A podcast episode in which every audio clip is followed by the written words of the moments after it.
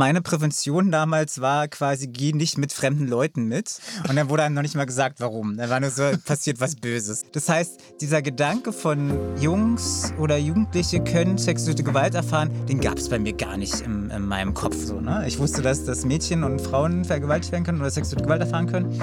Dass das Jungs passiert, keine Ahnung, wusste ich nicht. Hallo, herzlich willkommen bei 1 bis 2, dem Podcast über sexuelle Gewalt.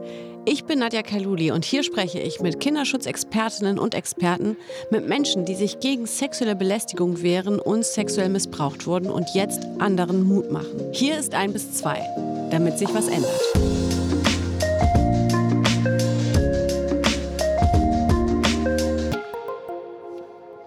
Über sexualisierte Gewalt an Männern wird kaum gesprochen. Aber warum nicht?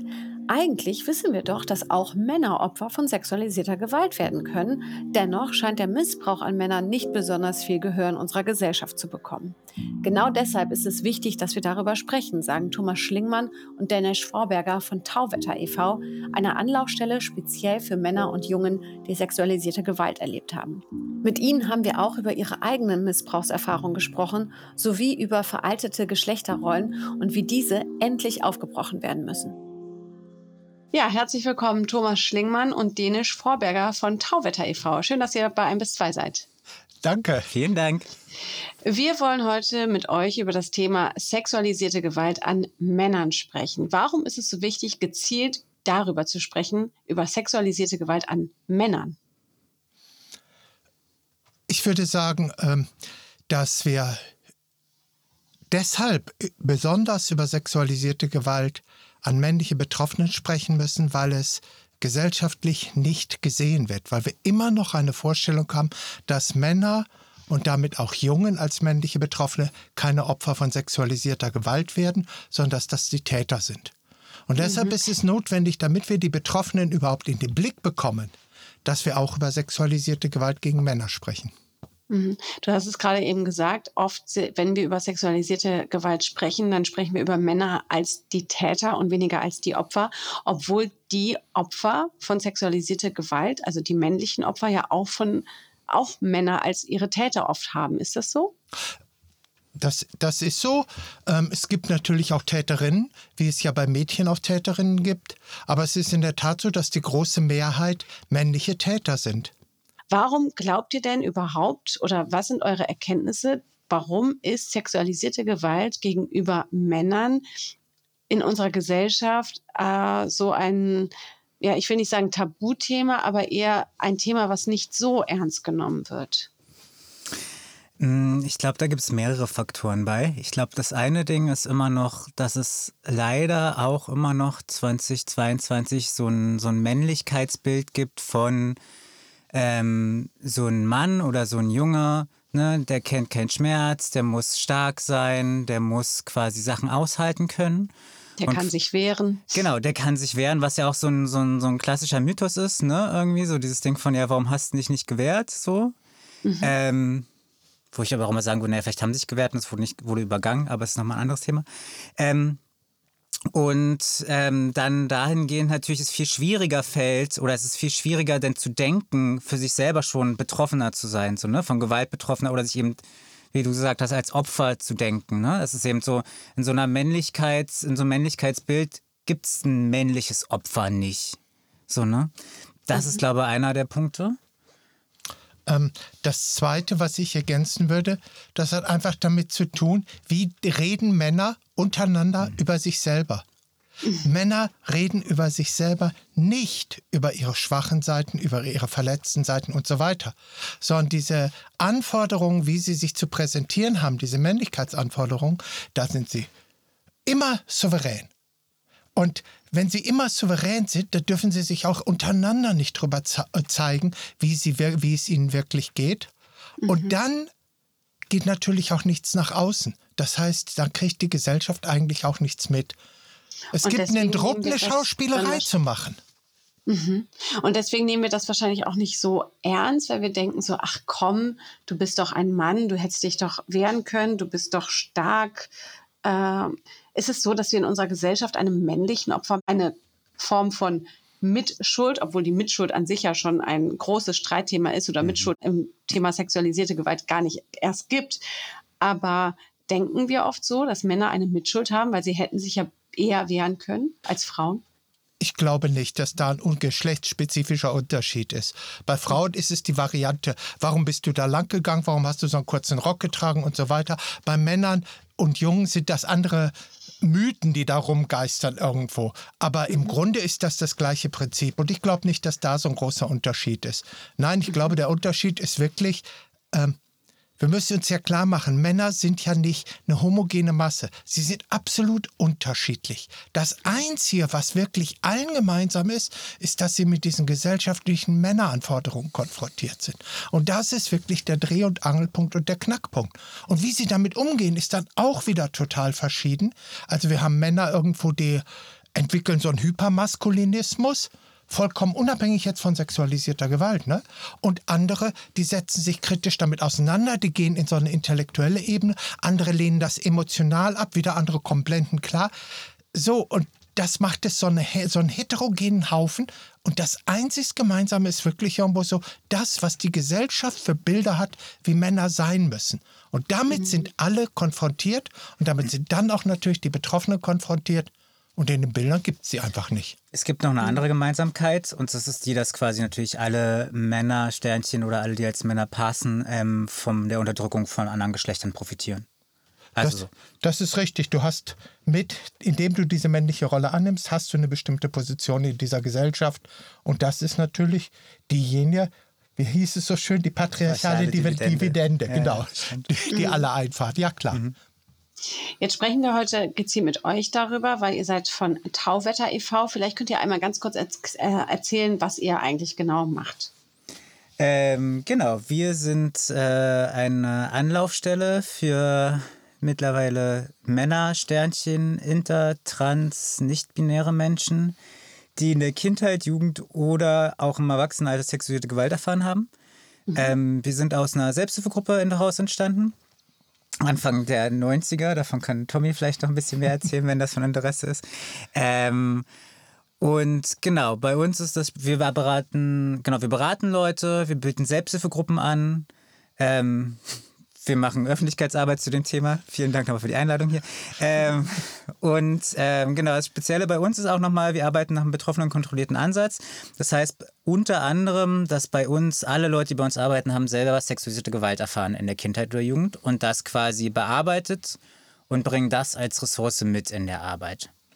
So, wir arbeiten auch ohne Diagnosen und sowas, gehört auch noch mit dazu, aber ja, das sind so unsere, so kurz zu Tauwetter. Mhm.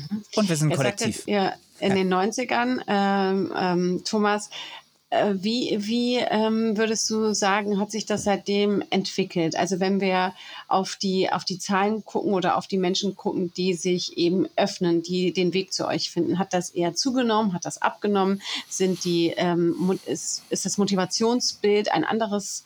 Wie würdest du sagen, hat sich das in den letzten Jahrzehnten entwickelt? Ehrlich gesagt kann ich das nicht sagen, weil bei uns tauchen die auf, die den Schritt machen und irgendwo sagen, okay, ich habe ein Problem, ich brauche Hilfe. Diejenigen, die feststellen, sie sind Opfer sexualisierter Gewalt gewesen, aber sie brauchen keine Hilfe. Die würden nie zu uns kommen. Diejenigen, die sich nicht trauen einzugestehen, dass sie Opfer sexualisierter Gewalt geworden sind, würden auch nicht zu uns kommen. Das heißt, ich kann nur feststellen, wie sich bei uns die Inanspruchnahme gestiegen, äh, wie die sich mhm. verändert hat. Und die ist gestiegen. Aber das ist, glaube ich, weniger etwas, was damit zu tun hat, dass irgendwo plötzlich alle Männer anders sind, sondern ich glaube, das sind, da haben wir es mit ganz, ganz langsamen Prozessen zu tun. Da würde ich nicht so viel drauf legen. Sonst hat was mit öffentlicher Diskussion und Bekanntwerden von Hilfeangeboten zu tun. Ich glaube, es haben früher genauso viele Männer Hilfe gesucht wie heute, nur es gab keine Angebote, es gab keine öffentliche Diskussion. Glaubst du, das liegt auch mitunter daran, dass eben der Missbrauch an Männern lange Zeit, lange Zeit verschwiegen worden ist, wie wenn wir jetzt zum Beispiel eben auf die katholische Kirche gucken? Ähm, das waren ja zum größten Teil eben männliche Opfer. Ähm, glaubt ihr, es wäre anders gewesen, wenn das weibliche Opfer gewesen wären? Wenn es Männersolidarität geben würde, die nicht Männerkumpanei ist, sondern wirklich Solidarität auch mit den Schwächen und so weiter, dann wäre das vielleicht was anderes gewesen. Aber Männer und solidarisch untereinander, das widerspricht sich doch eigentlich. Es ist doch ein permanenter Konkurrenzkampf, ein permanentes Hickhack. Also das, ich sag's immer irgendwo, wir können uns an die eigene Nase fassen. Wenn ich jetzt mal wir als Männer pauschalisiere, wir hätten uns um uns selber kümmern müssen. So, Punkt. Und das hat kaum stattgefunden. Mhm. Und das ist das, das Problem. Also solange nicht Männer anfangen, Männer zu unterstützen, bewusst auch mit einem kritischen Blick auf diesen ganzen Männeranforderungsklimbim und so weiter, solange wird sich, glaube ich, grundlegend wenig ändern.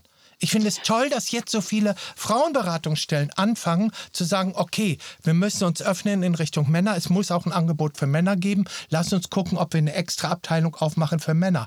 Aber eigentlich wäre das Sache von uns und meinen Geschlechtsgenossen. Also da ist das größte Problem. Und ich würde ich würd gerne noch dazu kurz was ergänzen, Entschuldigung. Ähm, ähm, und zwar die Frage von, ich finde schon, es gibt eine Veränderung gesellschaftlich und da mussten wir mal wieder, glaube ich, auch den, den feministischen äh, äh, VorkämpferInnen danken. Also ich glaube auch sowas wie eine Kampagne wie MeToo oder sowas, ähm, die überhaupt das Thema sexualisierte Gewalt nochmal ins, ins Gespräch bringt oder die gesellschaftlichen Entwicklungen. Ähm, führen auch dazu, dass einfach mehr Leute, auch mehr Männer sich mit dem Thema auseinandersetzen. Und ich habe schon das Gefühl, als ich damals in die Selbsthilfegruppe gekommen bin, ich war mit 20 Jahren Abstand der Jüngste. So, und mittlerweile, wenn ich, wenn ich quasi Selbsthilfegruppen anleite oder Leute, die zu uns in Beratung kommen, ich sehe Leute, die sind irgendwie Anfang 20, Mitte 20, Anfang 30 und das, ja. das Klientel ist jünger geworden. Und das finde ich ist gut. Also so, als wenn die Leute sich das irgendwie 30 Jahre mitschleppen und dann Mitte 50 sind und denken so, oh fuck, jetzt muss ich mich nochmal damit auseinandersetzen. So, mhm. sondern dass die Leute früh, dass da diesen Raum gibt, sich früh mit der eigenen Verletzbarkeit auseinanderzusetzen. Und das finde ich ganz spannend, dass du das ansprichst, weil wir hatten ja anfangs, wie wir angefangen haben, hatten wir einen Altersschnitt von 40, maximal runter auf 35 von den Männern, die zu uns kommen sind. Und ich glaube, wir sehen eine Wirkung, die schon etwas früher eingesetzt hat, nämlich mit Präventionsarbeit in Schulen. Wir haben heute nicht unbedingt in, also wir haben heute jüngere Männer, die kommen, die sagen, nein, ich wusste immer, was das gewesen ist. Also diese Frage, was ist das gewesen, was mir da passiert ist, die wird abgekürzt und mhm. die sagen irgendwo, ich wusste auch, dass es Unrecht ist. Wir hatten mal eine Veranstaltung in der Schule, es hat keiner mehr zugehört. Und das ist immer noch das größte Problem, mhm. wie ich versucht habe, Hilfe zu bekommen. Aber die können früher anfangen, weil sie besser Bescheid wissen über das Thema. Und das ist ein Effekt der Präventionsveranstaltungen die ja eigentlich als Präventionsveranstaltung sexualisierte Gewalt verhindern soll und bla bla bla, funktioniert ja kaum. Es gibt ja auch Studien darüber, dass irgendwo die Effekte von Präventionsveranstaltungen nur ganz, ganz schwer eigentlich festzustellen sind, weil man immer nur messen kann, ob die Botschaft verstanden worden ist, aber ob es mhm. wirklich jetzt was hilft gegen sexualisierte Gewalt. Aber von der anderen Seite können wir sagen, doch, es mhm. hilft. Es hilft im Zweifelsfall schneller und früher, sich Hilfe zu holen. Ja, und es hilft, also ich möchte immer, da zitiere ich immer gerne eine, äh, einen Satz äh, unserer ehemaligen, äh, eines ehemaligen Gastes. Äh, sie sagte, solange wir schweigen, schützen wir die Täter ähm, und auch die zukünftigen, weil sie, äh, weil wir so sozialisiert sind, dass wir eben darüber nicht sprechen. Und solange wir nicht darüber sprechen, äh, fühlen sich Täter schon wieder sicher, weil das ist ein Tabuthema. Und wenn wir das Thema brechen, eben durch Präventionsveranstaltungen und sowas, wissen dann Täter A, mit dem Ding, das bleibt hier unter uns, komme ich nicht mehr weit, weil, ja. wie wir hören, die Leute reden, die öffnen sich, die gehen zu Beratungsstellen, sie gehen zu ihren Eltern und sagen, mir ist das und das passiert. Ähm, ihr hattet äh, gesagt, dass äh, eben bei eurem Verein ähm, das eine Beratungsstelle ist, wo, wo Menschen hinkommen oder auch Menschen äh, unterstützen und arbeiten, die selber Erfahrungen gemacht haben. Deswegen gehe ich auch davon aus, dass ihr beide selber Opfer von sexualisierter Gewalt seid gewesen seid, ja. Gewesen seid, genau. ähm, könnt ihr, wollt ihr darüber sprechen? Wollt ihr das gar nicht zum Thema machen? Ich frage das einfach ganz offen. Äh, ich habe kein Problem damit, darüber zu sprechen. Willst du es hören? Willst du es wissen? Ich würde es, ich würde, ich, um, wenn ihr offen seid, dann fangen wir hier an, dieses, dieses Tabu eben zu brechen, dass wir sagen, wir reden auch drüber, was okay. ähm, passiert ist. Ja. Gern. Mhm. Also ich war sexualisierter Gewalt durch meinen Vater ausgesetzt. Ich weiß es sicher vom 10. Lebensjahr bis zum 16. Ähm, ich habe eine fragmentarische Erinnerung, die reicht zurück in ungefähr das Alter von zwei Jahren. Das ist etwas, das weiß ich nicht präzise. Ähm, das wird höchstwahrscheinlich auch ewig so bleiben, weil die Erinnerungen in dem Alter sind einfach fragmentarisch. Und mhm. später habe ich sexualisierte Gewalt als junger Mann, als Heranwachsender erlebt beim Anhalterfahren, also beim Trampen durch irgendwelche Typen, die meinten irgendwo, oh, dieser langhaarige, blonde Junge da irgendwo, der ist doch attraktiv. So. Mhm. Und ich war 22, wie ich es unterbunden habe. Also es ist mir gelungen, beide Sachen selber zu unterbinden. Wie ich 16 war, ist es zu einer schweren Prügelei mit meinem Vater gekommen, der auch körperlich sehr gewalttätig war. Da habe ich das erste Mal zurückgeschlagen. Danach hatte ich Ruhe. Und mhm. wie ich 22 war, ist es mir endlich gelungen, beim Anhalterfahren ganz klar und deutlich zu sagen, nein, ich will nicht. Ich wurde rausgeschmissen, stand mitten auf der Autobahn in der Papa und es ging mir gut wie noch nie. Wahnsinn. Und wann war so der Weg? Wie findet man dann den Weg zu sagen, okay, ich habe das äh, aufgearbeitet? Davon gehe ich ja aus. Du sagst ja auch, dass das, ähm, dass, dass das aufgearbeitete äh, Geschichten sind, die dann bei ja. euch eben auch aktiv in die, in die Beratung gehen, in die Hilfe gehen. Aber wie war da der Schritt bei dir, dass du sagst, okay, ich habe das erlebt, du hast gemerkt, okay, krass, ähm, das kann jetzt nicht einfach da an der Tankstelle, an, an, der Straße dabei enden, obwohl das ein gutes Gefühl war zu sagen, ich sage jetzt hier nein, stopp. Aber der Prozess ging ja bestimmt für dich weiter bis dahin, dass du heute eben selbst beratest und Hilfe anbietest für Menschen, denen das auch passiert ist. Ähm, ja, er ging erstmal mit etwas weiter, was, ähm, glaube ich, ganz typisch ist. Ich habe es beiseite geschoben, ich wollte nicht dran denken, ich habe probiert, es zu vergessen. Wo ich nicht dran denke, das belästigt mich nicht so ungefähr nach dem Motto. Ähm, ich habe nie in dem Sinne vergessen, dass ich, wenn man mich gefragt hätte, ist dir die und die Handlung passiert, nicht Ja gesagt hätte. Ich habe es abgespalten von dem, was das ist. Ich habe es irgendwie als irgendwas Komisches erklärt. Und wenn man mir gesagt hätte, du bist sexuell missbraucht, bist du sexuell missbraucht worden, wenn man mich das gefragt hätte, hätte ich gesagt, nö. Wenn man mich die einzelne Handlung abgefragt hätte, hätte ich gesagt, ja.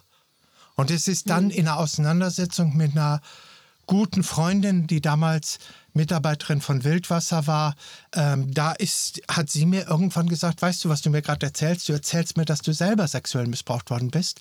Und da ist der Groschen erst gefallen. Also ich brauchte diese Hilfe von außen und das war, wie ich Anfang 30 war. Mhm. Und dann war klar irgendwo so, okay, ähm, ich bin, ich will nicht in der Therapie.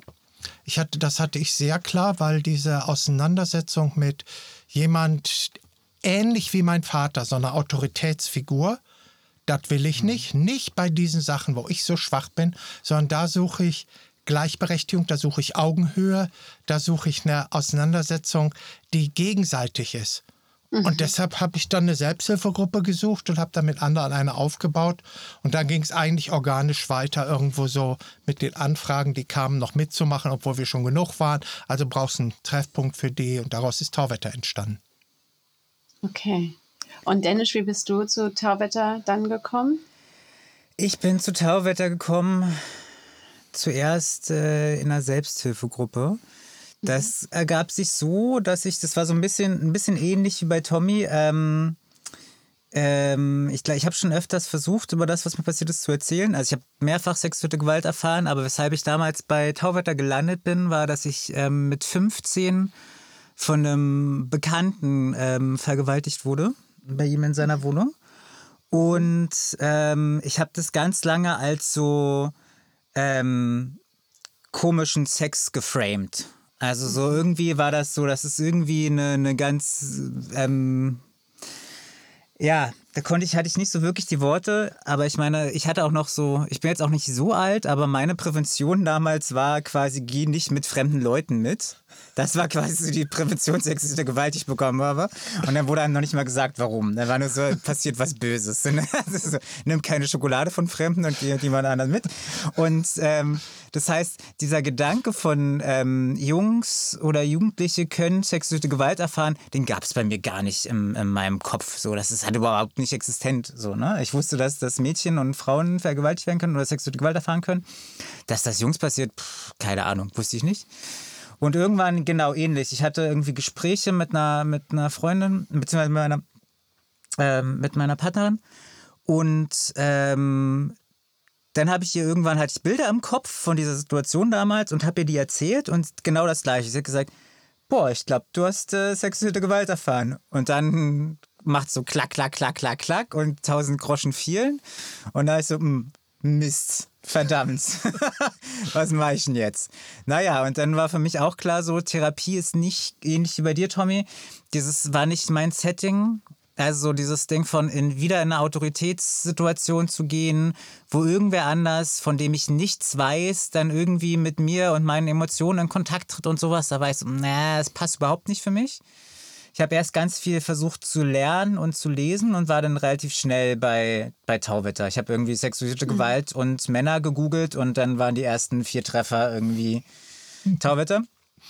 Und dann bin ich zur Selbsthilfegruppe, also habe ich vorgestellt, Selbsthilfegruppe gegangen und dann war ich quasi bei der Selbsthilfegruppe. Das ist so ein bisschen okay. der Werdegang. Wie, wie fühlt sich das dann heute für euch beide an, dass ihr ähm, jetzt eine Anlaufstelle seid für Menschen, vor allem Männer, ja, hauptsächlich mhm. Männer, die das Gleiche erlebt haben und den Weg zu euch finden. Ähm, triggert das nicht die ganze Zeit eure eigene Geschichte? Entschuldigung. Ja, nee, ist gut. Ja, nee, ist also, meine, meine erste spontane Antwort auf die Frage war, gut, jetzt merke ich, sie geht in eine ganz andere Richtung. Ja. Okay. Nein, äh, warum soll mich das triggern? Also Entschuldigung, ähm, ich glaube, dieses Bild von Betroffenen, man muss sie in Watte packen, sie sind furchtbar empfindlich mhm. und sie reagieren permanent über. Äh, das stimmt doch so nicht. Es gibt sowas, ja, aber das sind mhm. nicht alle Betroffenen.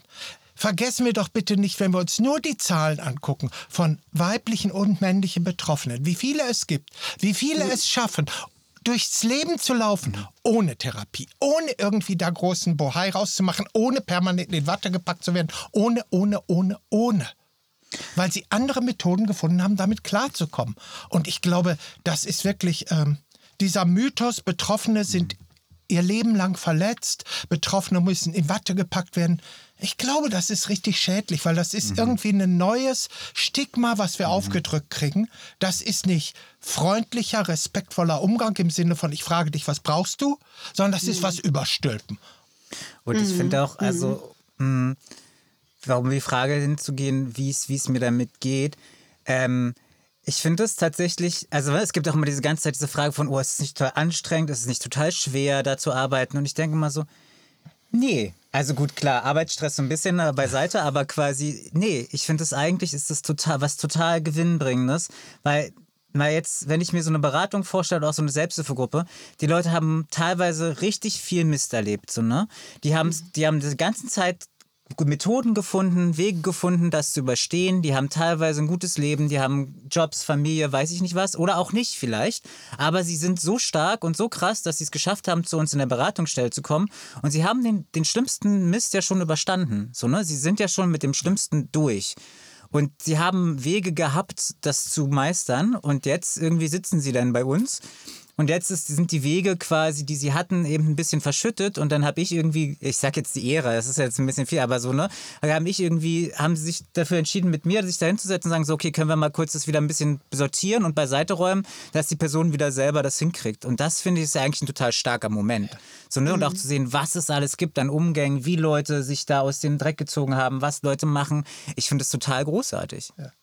Ich habe das mal so gesagt, ich kriege nicht den Moment mit, wo die am tiefsten Punkt sind, mhm. wo sie am Boden zerstört sind, sondern ich kriege den Moment mit, wo sie losgehen und wo sie aufbrechen und was verändert. Das ist toll. Ja.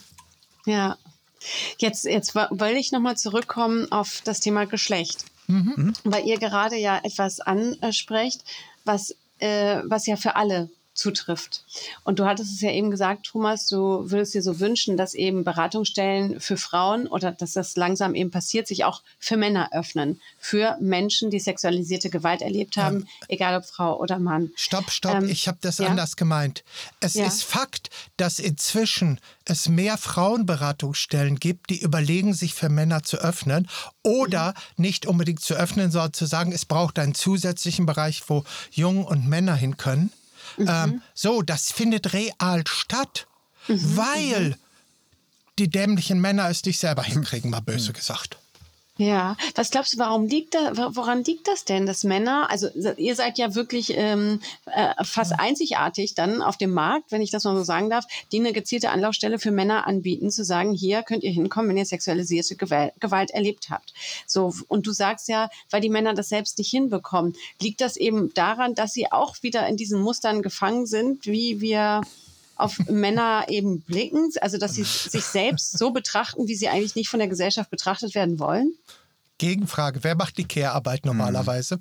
Hm. Ja. Also immer, immer mal wieder mehr Männer, aber hauptsächlich ja, ja, ja, genau. Ja, das ist der Großteil der Antwort.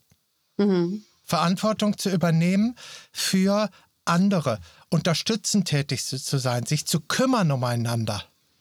Das ist nicht der Standard unter Männern. Das ist der eine mhm. Teil und der, der damit dazu spielt, finde ich, ist auch einfach der ökonomische so, ne? Also quasi ähm, der ja. Bereich ist einfach schlecht bezahlt. Also, also im Vergleich zu der Arbeit, die du machst oder im Vergleich zu der Arbeit, die du als klassischen Männerjob hättest, so, ne? Und das ist einfach auch ein gesellschaftliches Problem. Also es ist immer, es klingt immer total banal, aber ganz ehrlich, wenn wir irgendwie so soziale Arbeit so gut bezahlen würden wie, keine Ahnung, Managementpositionen oder sowas, ich glaube, dann hätten wir auch mehr Männer bei uns in der Arbeit. Also ist ja einfach ja. so. Manche von denen das, hätte ich aber nicht so gerne. Das ist ein ganz anderer Punkt, natürlich. Kommen wir nochmal auf die Menschen zu sprechen, die den Weg zu euch finden. Gibt es für euch Erkenntnisse? Ähm, also wenn wir jetzt zum Beispiel auf die, auf die Frauen gucken, die werden eben das sieht man häufiger, findet der sexuelle Missbrauch eben in, in innerfamiliären Strukturen statt. Jetzt hast du, Thomas, aber auch davon erzählt, dass du sexuelle Gewalt durch deinen Vater erlebt hast. Kann man irgendwie äh, abbilden durch eure Erfahrung, wo hauptsächlich der sexuelle Missbrauch an Männern stattfindet? Ist es innerfamiliär? Ist es in Institutionen wie Vereinen, Kirchen etc.? Ähm, ist es, ist es beim Fußball? Ist es äh, im Gefängnis? Wo, wo passiert das? Also Mythos Gefängnis, ich fange mal hinten an. Wir, wir, wir haben hier keine US-amerikanische Knastserie. Wir haben nicht ein Gefängnissystem wie in den USA.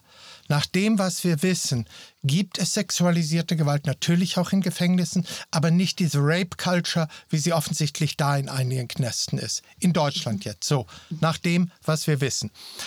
Schritt zurück. Ähm, wo findet es hauptsächlich statt? Ähm, es findet im näheren Umfeld Bekanntenkreis statt. Wenn ich jetzt Kinder und Jugendliche nehme, dann heißt das Familie plus unmittelbares familiäres Umfeld.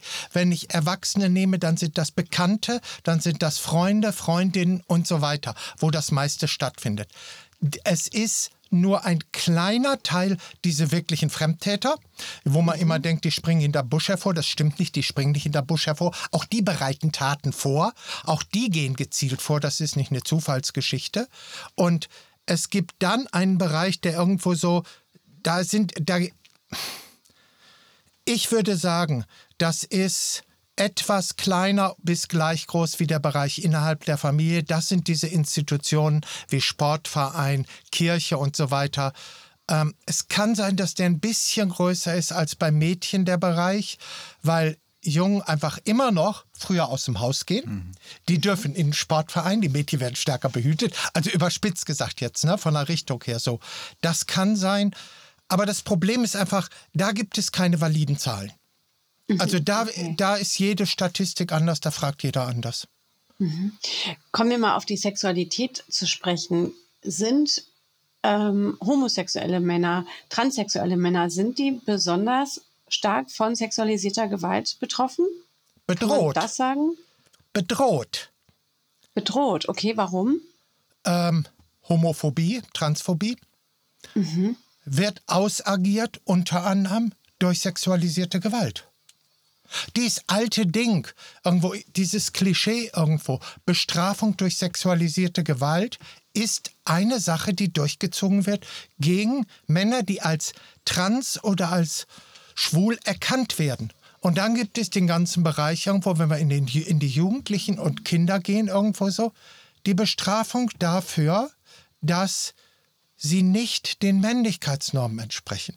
Und das trifft insbesondere Kinder, Jugendliche, die genau eben nicht so stark reinpassen, sondern die vielleicht einen anderen sexuelles Begehren haben oder überlegen, ob sie es haben, überhaupt suchen, die vielleicht irgendwo mit bestimmten Sachen nicht einverstanden sind, die vielleicht das Gefühl haben, irgendwie, ey, was soll das? Wieso laufe ich hier als, als Junge rum irgendwo so, obwohl ich mich doch als Mädchen fühle? So. Mhm, mh, Und darauf okay. reagiert ein bestimmter Teil der Umwelt, er verstärkt mit sexualisierter Gewalt. Das heißt, insofern sind sie stärker betroffen. Ja. Aber ja, weil sie stärker bedroht sind. Nicht, weil irgendwie, ähm, ich sag mal, unter Schwulen mehr sexuelle Gewalt vorkommt als in Hetero-Beziehungen oder sowas. Also da, da sind wir auf einer ja. falschen Fährte. Es geht, ich würde auch gerne das noch so ein ja. bisschen, also es gibt ja auch immer so für jede Gruppe nochmal spezifischere Mythen oder, oder Sachen oder Probleme, die da eintauchen. Ne? Also quasi so gesellschaftliche, also so eine, so eine größere Ab Abgrenzung zum Beispiel in so einer schwulen Szene, die wir hatten, weil es zum Beispiel bestimmte schwule Sexualität ganz lange ja verboten war oder bestimmte Teile mehr repressiv geahndet wurden als zum Beispiel in Hetero-Beziehungen. So, ne, da gab es natürlich ein mehr Abkapseln und dann daraus entstehend auch diese mehr diese Mythen von Einführung in die Sexualität von, durch Ältere, von jüngeren Leuten und so weiter und so fort. Ähm, das ist, glaube ich, nochmal bei, bei, bei Transmenschen zum Beispiel nochmal eine andere Geschichte. Also da kann man schon noch ein bisschen mehr differenzieren. Aber prinzipiell würde ich auch sagen, desto mehr äh, gesellschaftliche Nachteile, desto mehr auf, desto auf mehr Machtachsen du irgendwie agieren musst oder du erlebst, desto höher ist die Gefahr, ja. dass du sexuelle Gewalt erlebst. Ja. Mhm. Wenn wir kurz bei der Sexualität bleiben und bei dem, äh, ich nenne das jetzt mal Phänomen, dass äh, in unserer Gesellschaft immer noch ein, ähm, ein bestimmtes Be Bild von Männlichkeit geprägt ist und äh, Männer dadurch auch ja, ich sage jetzt mal, Angst haben, eben dazu zu stehen, dass sie Opfer von sexualisierter Gewalt geworden sind. Glaubt ihr oder habt ihr Erkenntnisse darüber, dass innerhalb dieser Angst auch ähm, das Thema Sexualität eine Rolle spielt, dass man Angst hat, dass wenn ich mich ähm, ähm, äh, sichtbar mache, dass ich Sexualität, äh, sexuelle ähm, Gewalt erlebt habe, dass man diesem Mann dann äh, vorwerfen könnte, naja, vielleicht bist du ja schwul, dass wir auch so plump irgendwie auf äh, sexuelle Gewalt reagieren? Naja, das, also ja, ich glaube, das spielt auch eine Rolle, beziehungsweise ich glaube, es ist ein bisschen ähm, komplexer, weil das Problem ist, wenn du sexualisierte Gewalt erfährst, bist du eh kein richtiger Mann mehr. Und ich glaube, in die Schiene mhm. spielt das rein. Also oh, so, und das, ist auch die Überschneidung mit dem, was quasi gesellschaftlich bei, bei, bei schwulen Menschen, also mit Schwulen passiert. Sie sind auch keine richtigen Männer. So, ne? Also quasi in einer Gesellschaft aus Männern, aus heterosexuellen Männern, wenn das quasi so die, die, das gesellschaftliche Leitbild ist, dann ist ein schwuler Mann kein richtiger Mann. So, ne? Und das ist quasi das, was sie auch, was sie auch gemein haben mit quasi einem, einem Mann, der sexualisierte Gewalt erfahren hat, weil der ist auch kein richtiger Mann mehr, weil der ist Opfer mhm. geworden. Und ich glaube, dann ist der Schritt auch nicht mehr so weit zu sagen, so, naja, du bist eben schwul, so, ne? Dann, da ist eben auch, da geht es ja dann auch nicht tatsächlich zu sagen, darum zu sagen, ähm, du schläfst mit Männern, weil das ist nicht das Problem. Es geht um die Abwertung da drin. Es geht darin, du entsprichst nicht dem Bild von Männlichkeit, dem, äh, das die Gesellschaft vorgibt und deswegen bist du schwul, du bist weich quasi. Das ist ja die Sache. Wir haben das sehr schön, ja. Entschuldigung, wir haben das sehr schön mitgekriegt, wie wir Präventionsveranstaltungen mit Jungen gemacht mhm. haben. So äh, siebte, achte Klasse, der Altersjahrgang. Für die, die, die haben das sehr deutlich teilweise differenzieren können irgendwo so und sagen, na ja, wie ich sag zu dem, der ist schwul, weil das ist kein richtiger Mann. Einem richtigen Mann wäre das nicht passiert. Einem richtigen Jungen wäre das nicht passiert irgendwo, ach so, mit Sex, ah nee, da, so, also das war überhaupt nicht das, worum es ihnen ging.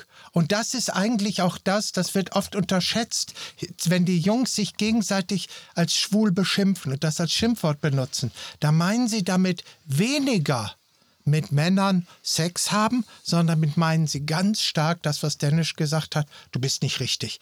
Du bist irgendwo ein, irgendein anderes Wesen in einem Männerkörper. Mhm. Das ist erschreckend, äh, was ihr erzählt. Es ist auch erschreckend, welche Fragen ich stelle, ist mir aufgefallen. Mhm.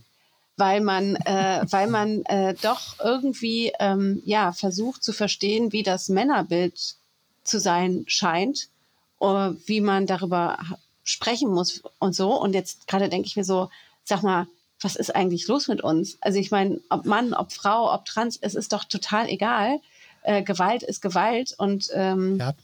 äh, Gewalt ist scheiße so.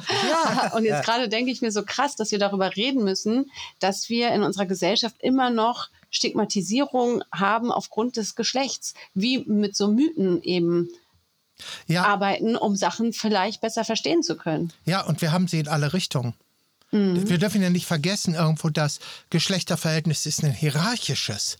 Und wir reden gerade über die Gruppe, die eigentlich in diesem hierarchischen Verhältnis oben steht.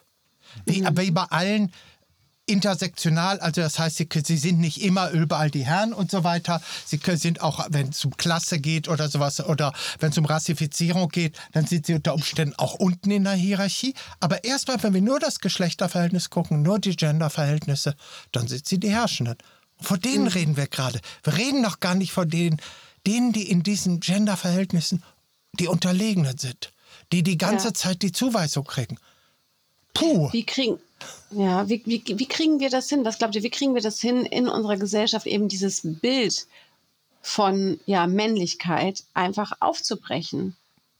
Auch die Männer untereinander.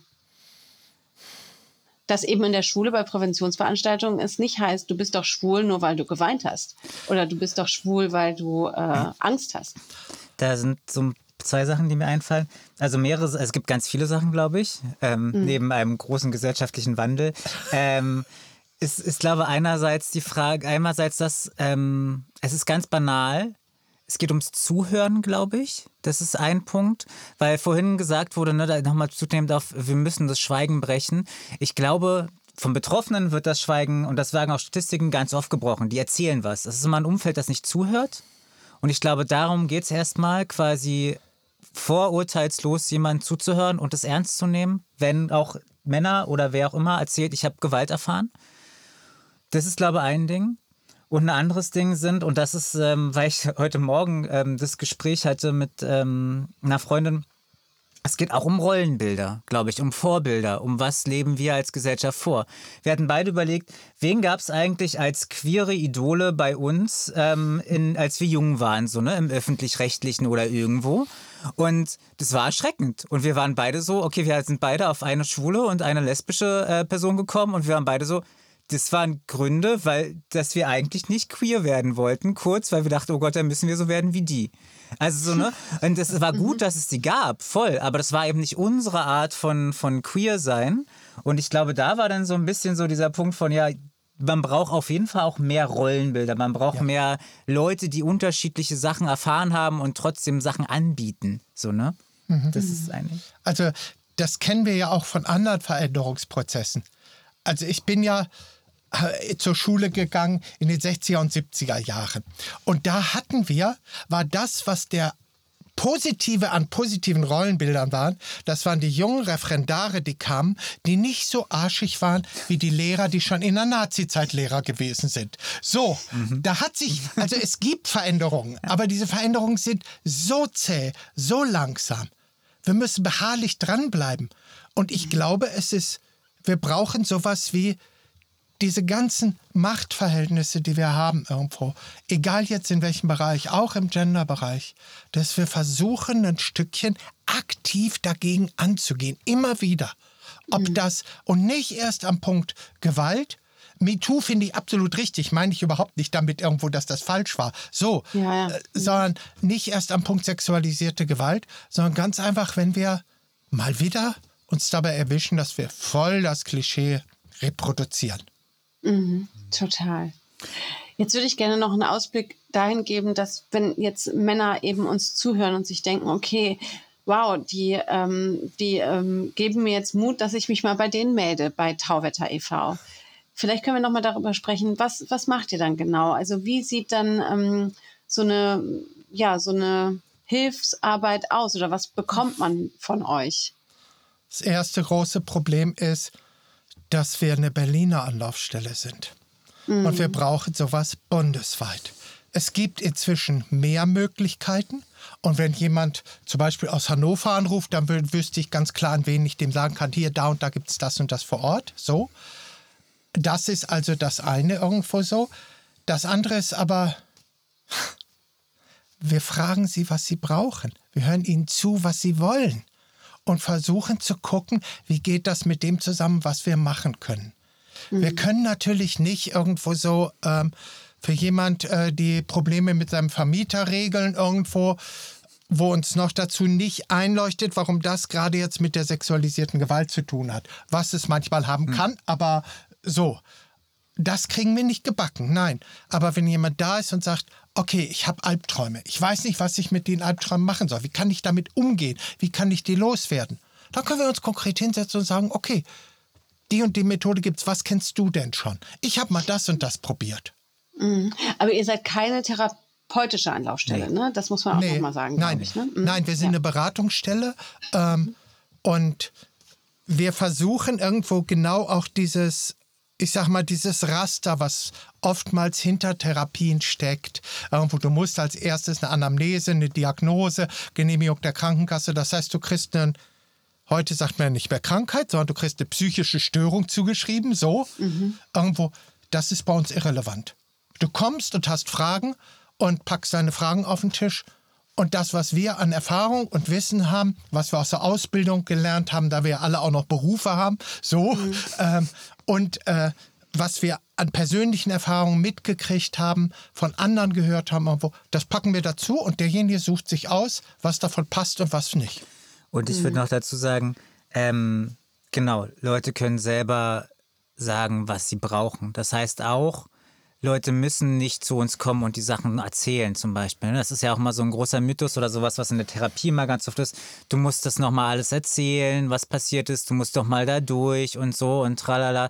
Das ist eben bei uns überhaupt nicht das Ding. Leute kommen hinkommen und wenn sie sagen, sie haben sexuelle Gewalt erfahren oder so, dann ist es okay. Und dann beraten wir zu dem, was bei ihnen los ist und nicht zu dem, was sie denken, was jetzt irgendwie also, ne, es gibt Leute, die dann immer hinkommen und sagen, so, ich erzähle dir jetzt erstmal, was los ist. Und dann frage ich so, naja, aber willst du das denn?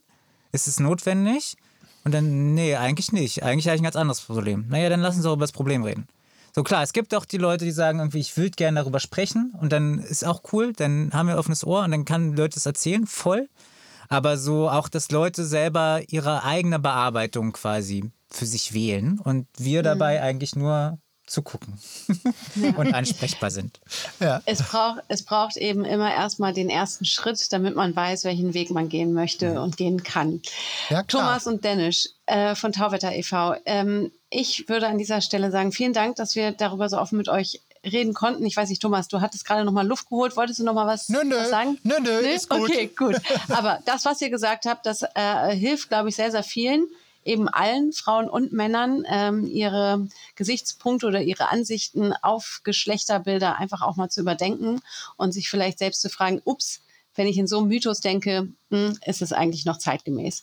In diesem Sinne, gut, dass es euch gibt und vielen Dank, dass ihr heute bei ein bis zwei wart. Danke. Vielen Danke Dank für die, für die Einladung. Gerne.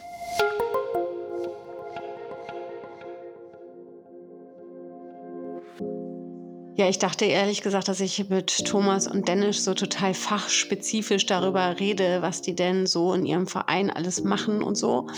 Und dann ist es ja dann doch ein ganz persönliches Gespräch geworden, was ich aber auch total gut fand, um irgendwie besser auch zu verstehen, was haben die zwei erfahren und warum ist denen das eben so wichtig, ähm, ja, eben jetzt in einem Verein äh, aufzuklären und eine Anlaufstelle zu sein für Männer, die sexualisierte Gewalt erfahren haben.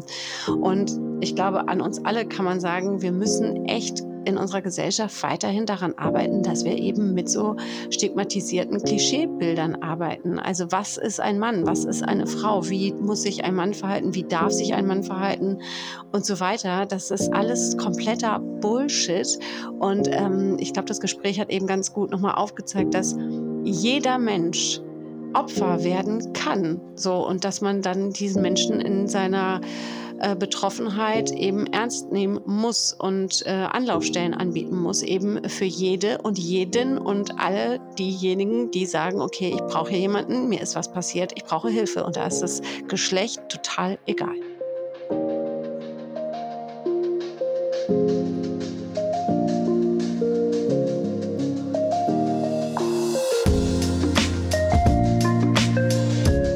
An dieser Stelle möchte ich euch jetzt auch mal Danke sagen, dass ihr uns so treu zuhört und auch bei schwierigen Themen eben nicht abschaltet. Wir freuen uns daher sehr, wenn ihr uns liked, abonniert und teilt. Und wenn ihr uns Feedback geben wollt, dann schreibt uns doch gerne. Die Mailadresse ist presse.ubskm.bund.de.